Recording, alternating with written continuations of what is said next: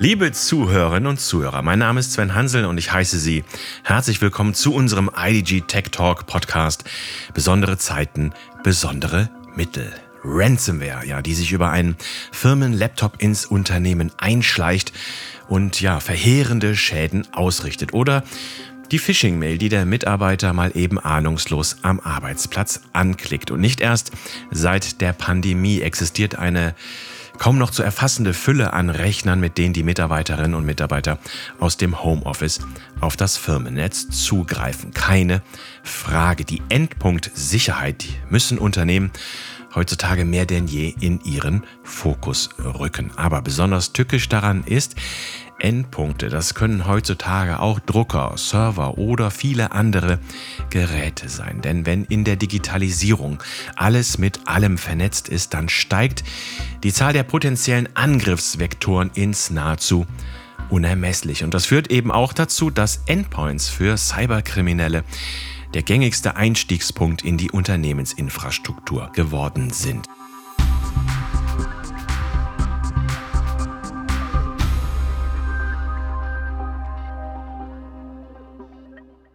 Nach aktuellen Studien sind bereits mehr als die Hälfte aller Unternehmen bereits einmal an ihren Endpoints attackiert worden. Und ebenso viele haben diese Angriffe erst nach Monaten bemerkt, was die Sache dann nur noch schlimmer macht. Das heißt in der Konsequenz, Endpunktsicherheit muss in vielen Fällen neu gedacht werden. Das Problem daran ist jedoch, dass sowohl finanzielle als eben auch personelle Ressourcen in vielen Unternehmen nicht mehr im Übermaß vorhanden sind. Ja, und deshalb wollen wir heute einmal darlegen, welche Arten von Interaktion Kriminelle bei den zumeist ahnungslosen Anwendern einsetzen.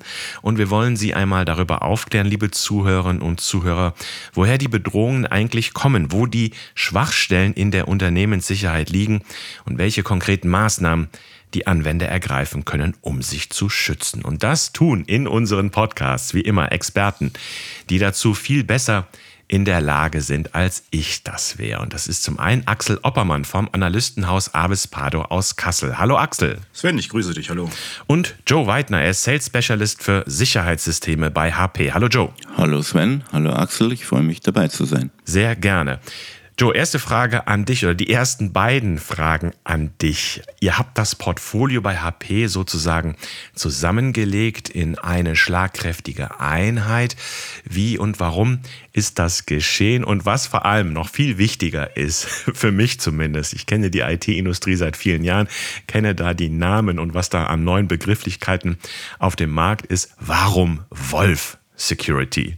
Ja, danke für die Frage, Sven.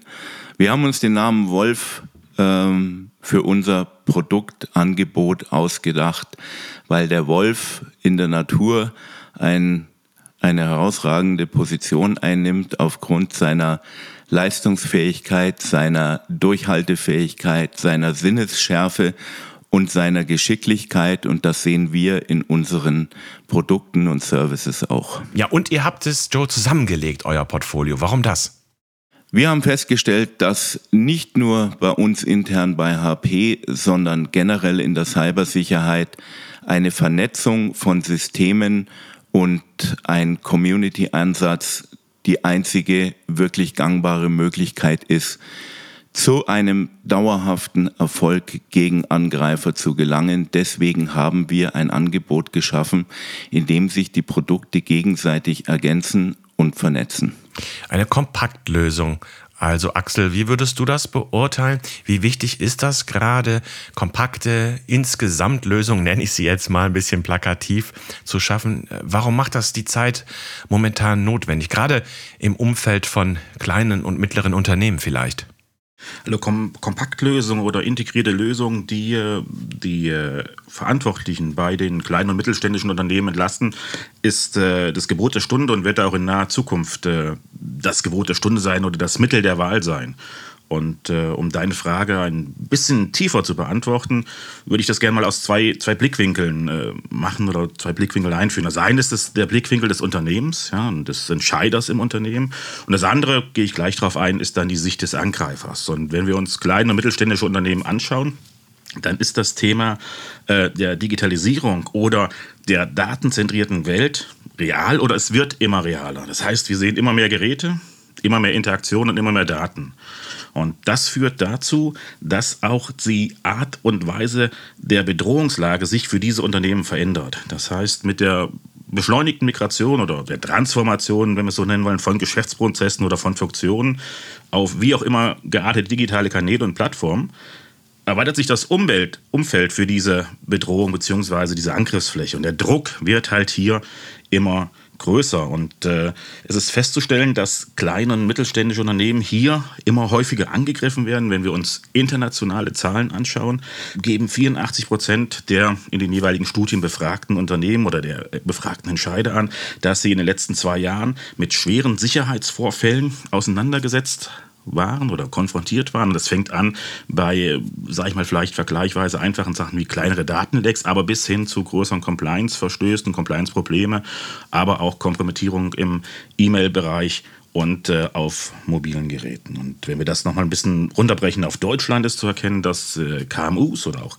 Kleinstunternehmen äh, angeben, sehr oft ins Visier zu geraten. 50 Prozent geben an, dass sie äh, angegriffen wurden und die Dunkelziffer wird noch, wird, noch wesentlich, äh, wird noch wesentlich größer sein an der Stelle. Und das passiert alles trotz massiv steigender Investitionen in das Thema Security, in das Thema Identity Management, äh, Schutz von äh, Daten und Applikationen oder auch äh, für Governance, Risk und Compliance Management. Wir sehen da sehr hohe Wachstumszahlen, Sven.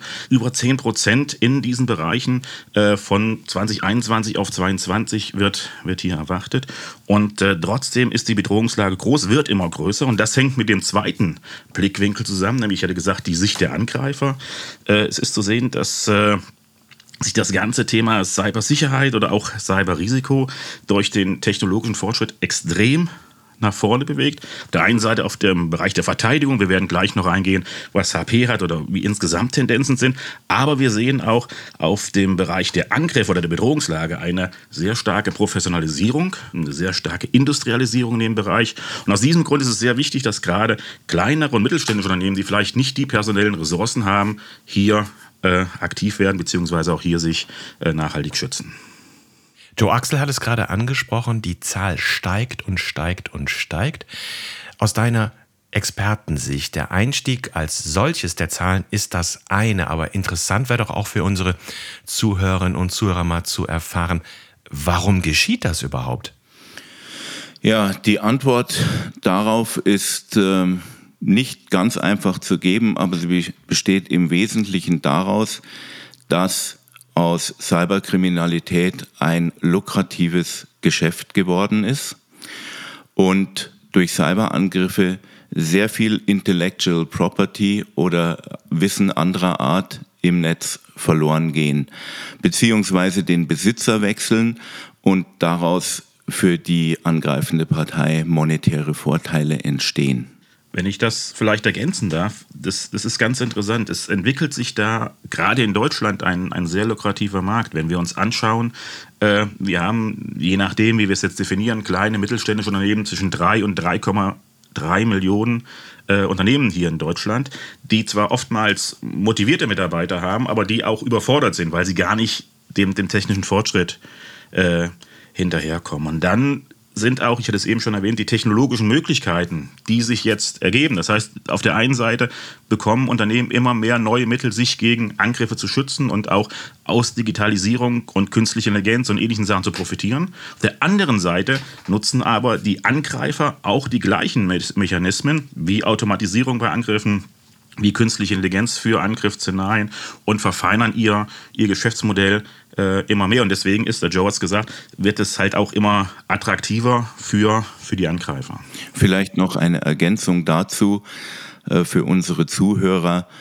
Äh, früher oder vor ein paar Jahren war es noch so, dass ein gezielter Cyberangriff selbst für die Angreifer mit einem gewissen Aufwand verbunden war, das heißt Personaleinsatz, Kosten und so weiter.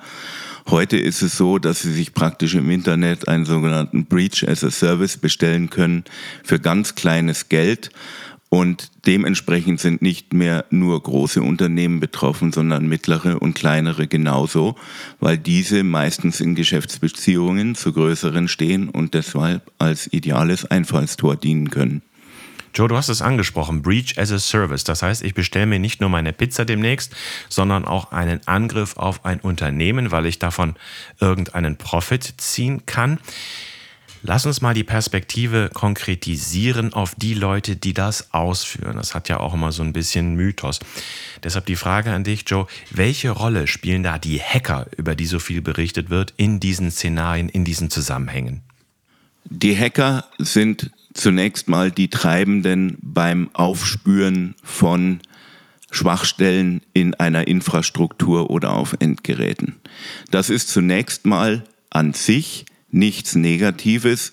Es kommt eben am Ende aber darauf an, wie die Hacker die gesammelten Informationen am Ende umsetzen. Und es gibt ja äh, nicht umsonst ähm, Penetration-Test-Teams, die praktisch ihr Wissen dazu einsetzen, um einem Kunden aufzeigen zu können als Dienstleistung, wo die Schwachstellen im Unternehmen sitzen.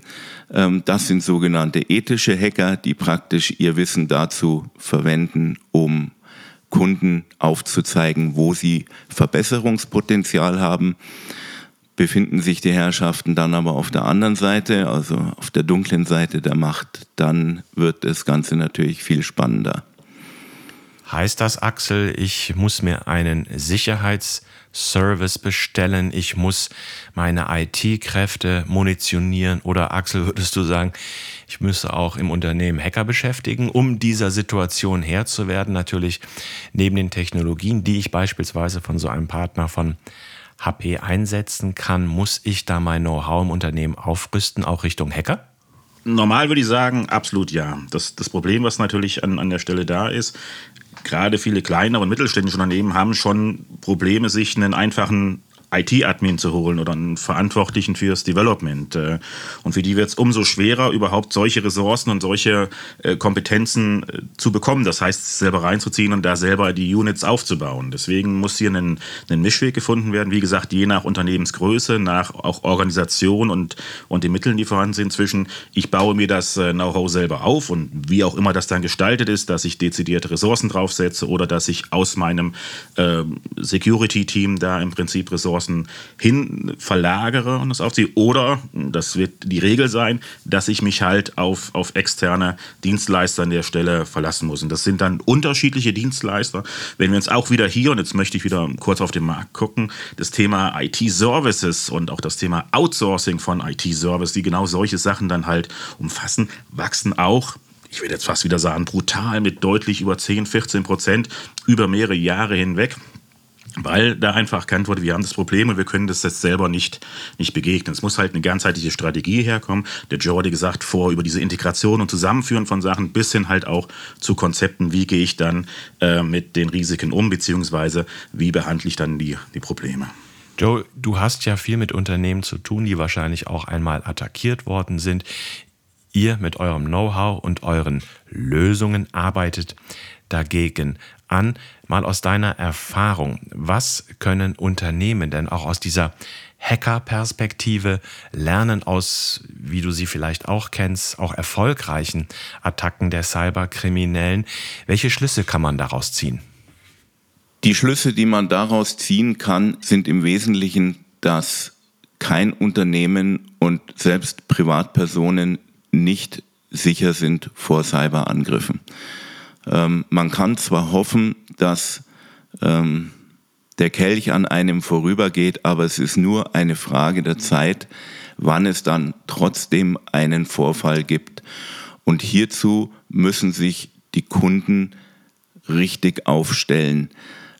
Wenn Kunden sich überfordert fühlen durch diese Aufgabe, gibt es natürlich äh, Dienstleistungen, die man einkaufen kann. Man kann Bereiche, wie Axel schon gesagt hat, outsourcen, aber man muss heutzutage ähm, auf der Hut sein, nicht unmittelbar Opfer so eines Angriffs zu werden. Und wenn wir uns die Nachrichten anhören, fast wöchentlich oder täglich, hören wir von größeren oder kleineren äh, Einbrüchen in Systeme, egal ob es die Industrie ist oder die Verwaltung oder Regierungsbehörden oder das Gesundheitssystem. Keiner bleibt ausgespart. Und das Schlimme ist ja, wir hören von sehr vielen nicht. Ja, das ist ja auch, wenn wir sagen, okay, 50 Prozent wurden angegriffen oder wissen, dass sie angegriffen wurden, die Dunkelziffer ist ja viel höher.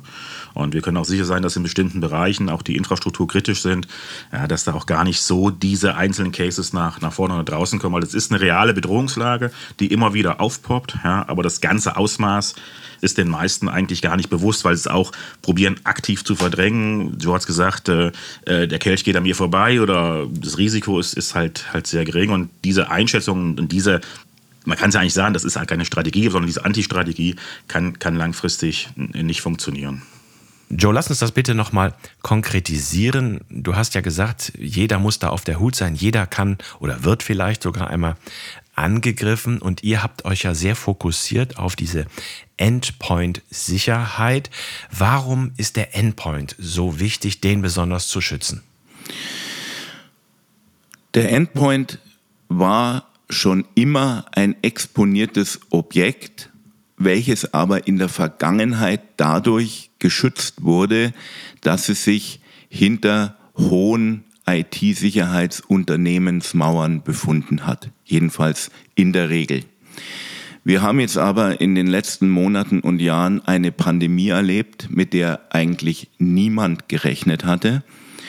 Und während der Pandemie hat sich herausgestellt, dass viele, viele Mitarbeiter ähm, und Mitarbeiterinnen mit ihren Arbeitsgeräten ins Homeoffice oder andere Umgebungen geschickt wurden, in denen diese IT-Sicherheitsmaßnahmen, die das Unternehmen bietet, nicht mehr greifen. Wir haben deswegen eine Sicherheitslösung für Endpunkte erstellt, die auch außerhalb eines Unternehmens und sogar disconnected vom Internet einen maximalen Schutz vor Einbrüchen mit Malware auf einem Endpunkt bietet. Axel, deine Beurteilung, Endpoint Security wichtiger denn je? Oder Absolut, also Endpoint Security rückt immer mehr äh, in das Interesse. Homeoffice ist ein Stichwort, mobiles Arbeiten ist ein Stichwort, äh, aber auch es geht bis hin zu, zu, zu IoT-Thematiken und die Zunahme der Geräte und die Zunahme der, der Interaktionen zwischen einzelnen Geräten und wieder, und jetzt kommt wahrscheinlich die größte Schwachstelle zwischen Geräten und Menschen über verteilte Standorte hinweg ist, ist ein Riesenproblem. Und ich würde sagen, das Thema Endpoint Security ist neben dem Thema oder Reimthema mit Identity und Access Management oder auch äh, den äh, Data und Application Schutz das vielleicht das Top-Thema, ja, was, was Unternehmen berücksichtigen müssen. Und es kommt dazu, es ist durch Angebote, wie es jetzt in dem Fall HP äh, zusammengetragen hat, für, für kleine und mittelständische Unternehmen recht einfach, da sehr schnell ein sehr hohes Niveau hinzubekommen. Und das muss ja auch gesehen werden, was kann ich erreichen, wo kann ich in meinem Unternehmen sehr schnell einen Value oder einen Mehrwert herstellen. Und da ist dieser Punkt Endpoint Security äh, absolut prädestiniert oder ein absolutes äh, äh, Thema, was in die erste Reihe gehört. Die Quantität der Angriffe ist ja das eine. Ich konnte jetzt dieser Tage lesen, 600 Prozent gestiegene Zahl an E-Mail-Attacken während der Pandemie. Joe hat das ja eben auch erwähnt, dass sich da die Sachen ganz geändert haben. Aber Joe, die Frage an dich, die Quantität ist das eine, die Qualität der Angriffe ist aber wahrscheinlich noch wichtiger. Also wie beurteilst du die nahe Zukunft der Cyberattacken? Was droht uns und den Unternehmen da noch? Ich sehe die Situation folgendermaßen. Während technische Abwehrmöglichkeiten mit den Anforderungen der Bedrohungslage immer weiter verfeinert und verbessert werden, gibt es einen Faktor, den wir insgesamt nur sehr schwer aus der Welt schaffen können, und zwar ist das der menschliche Faktor. Der menschliche Faktor heißt, in dem Moment, wo ich Social Engineering verwende, um meine Cyberattacken mitzugestalten, wird die Schwachstelle nicht das Sicherheitssystem im Unternehmen oder auf einem Endpunkt, sondern die Schwachstelle wird der Mensch selber. Und wir reden hier in dem Zusammenhang von sogenannten Phishing-Attacken, von denen jeder schon gehört hat. Sie bekommen äh, auf ihren Firmenaccount eine E-Mail ähm, zugestellt, die entweder einen Anhang beinhaltet oder einen Link, den man anklicken kann.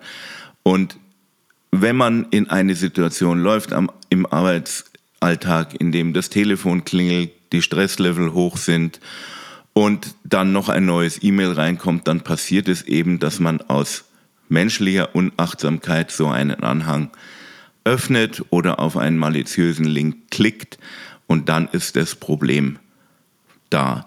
Und wir haben uns bei unserer Lösung genau diesem Umstandes bedient und haben etwas geschaffen, was diesen menschlichen Fehler wieder einfangen kann. Axel, was siehst du in Zukunft? ich, ich hatte es ja vorhin schon kurz, kurz angedeutet, wir, wir haben diese zwei Entwicklungen, dass auf der einen Seite immer neue Technologien reinkommen, auch Stichwort KI und KI kann auch im Kampf gegen Social Engineering genutzt werden. Auf der anderen Seite nutzen natürlich die Angreifer auch äh, solche Technologien, ich habe vorhin gesagt, mit Automatisierung oder nutzen künstliche Intelligenzen oder bestimmte Mechanismen, um auch gerade über, den, äh, über die Schwachstelle Mensch einzufallen. Äh, es ist aber so, dass halt auch dann auf der anderen Seite die Unternehmen, auch wieder durch Lösungen wie von HP zum Beispiel, in der Lage sind, auch diese Sachen rechtzeitig zu erkennen. Das heißt, über die antrainierten äh, äh, Intelligenz oder künstliche Intelligenzen halt zu erkennen, was ist jetzt ein reales Szenario oder was ist eine reale Mail und wo ist jetzt eine Bedrohungslage. Und wir werden sehen, dass genau dieser Teil des, äh, des Social Engineering bzw. der Schwachstelle Mensch äh, noch weiter ausgebaut wird von den Angreifern. Und wir müssen dann auf der anderen Seite sehen, aus Unternehmenssicht, dass wir einmal sagen, wir haben bestimmte Techniken und Mechanismen, die wir einsetzen, aber auch wir schulen oder trainieren entsprechend die Mitarbeiter, um äh, da halt auch das Risiko zu, zu minimieren. Da ist allerdings zu erkennen, dass das Geld zwar gut und richtig investiert wird in solche Trainings und Schulungen, aber dass es am Ende des Tages durch Unachtsamkeit, Joe hat es gesagt, oder andere Themen halt dann doch dazu kommt, dass äh, der Mensch dann doch mal draufklickt oder halt vermeintlich was Gutes tun will und in Wirklichkeit dann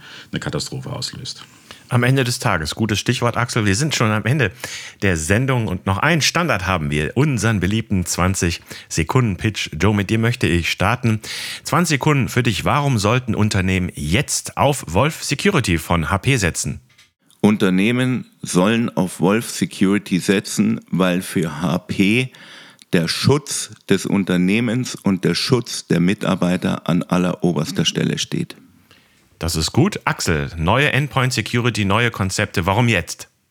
Weil die Bedrohungslage noch nie so hoch war wie bisher und weil davon ausgegangen werden kann, dass die Bedrohungslage in der Zukunft trotz steigenden Investitionen noch viel höher werden wird. Und Endpoint Security ist der Einstieg in das Thema Security, wenn ich schnell hochwertige äh, und qualitativ nachhaltige Lösungen haben will, um mein, mein Sicherheitsniveau zu verbessern. Eben, liebe Zuhörerinnen und Zuhörer, damit wären wir auch beim Thema des Podcasts nochmal angekommen. Besondere Zeiten machen eben besondere Mittel erforderlich. Lieber Joe, lieber Axel, herzlichen Dank für eure aufklärenden Worte hier in unserem IDG Tech Talk Podcast. Ich darf Sie darauf hinweisen, liebe Zuhörerinnen und Zuhörer, wir werden Ihnen noch zwei weitere Folgen in dieser Reihe präsentieren. Da geht es auch um Wolf Security und um viele Dinge, die damit zusammenhängen. Also wie Sie die IT-Security in Ihrem Unternehmen auf Vordermann bringen. Ich danke Ihnen sehr für Ihr Interesse an unserer Sendung. Ja, und bleiben Sie uns gewogen. Vielen Dank.